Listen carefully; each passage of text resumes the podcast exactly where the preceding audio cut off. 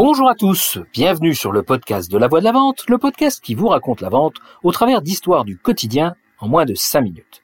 Aujourd'hui, je vous emmène à la banque.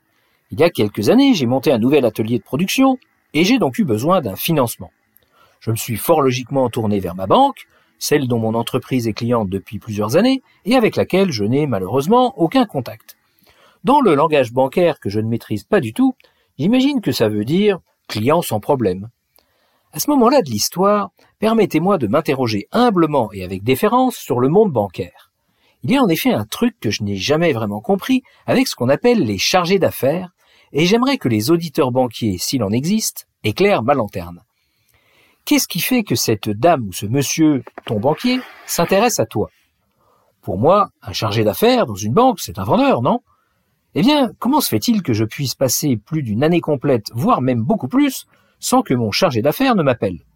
Même quand il change, je ne suis même pas prévenu. Je sais qu'ils ont beaucoup de vacances et suivent de nombreuses formations, ce qui doit prendre beaucoup de temps, mais quand même. Peut-être qu'ils peuvent se permettre d'attendre qu'on vienne chez eux quand on a besoin. Marquez, ça doit être ça, puisque c'est exactement ce que j'ai fait quand ça m'est arrivé. Je pourrais d'ailleurs tenir exactement le même discours au sujet de l'assureur, voire même parfois de l'expert comptable. Enfin bref. J'appelle donc ma chargée d'affaires et nous convenons d'un rendez-vous. Je lui explique ce que fait mon entreprise puisqu'elle n'en a aucune idée. Je lui explique mon projet basé sur le fait que j'ai un client qui me permet d'équilibrer mon budget dès la troisième année.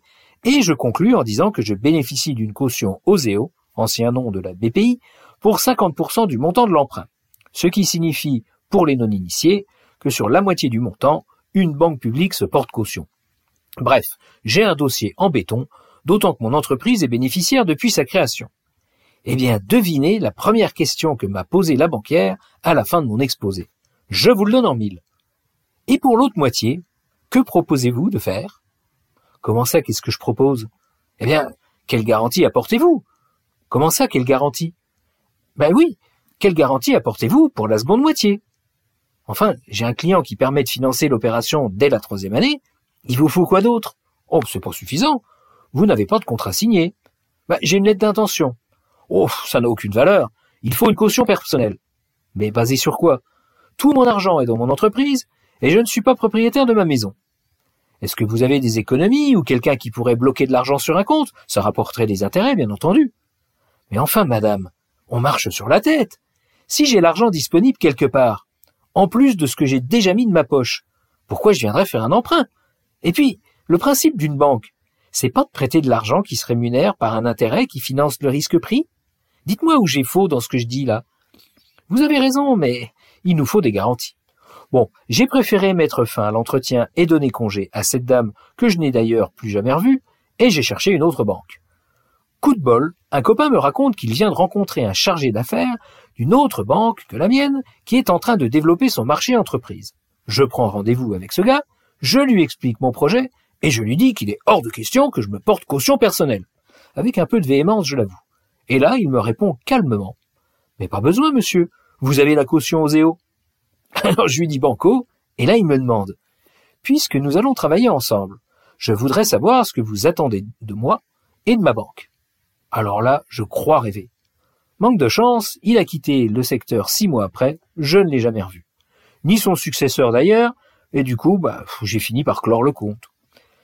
Quand je vous dis que le monde bancaire est une énigme pour moi, je ne vous mens pas. Visiblement, ça ne les empêche pas de très bien se porter.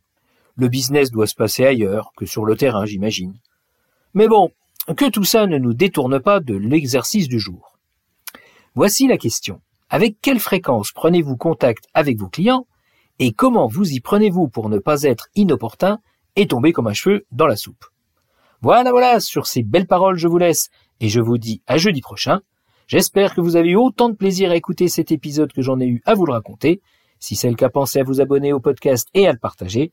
À bon entendeur. Salut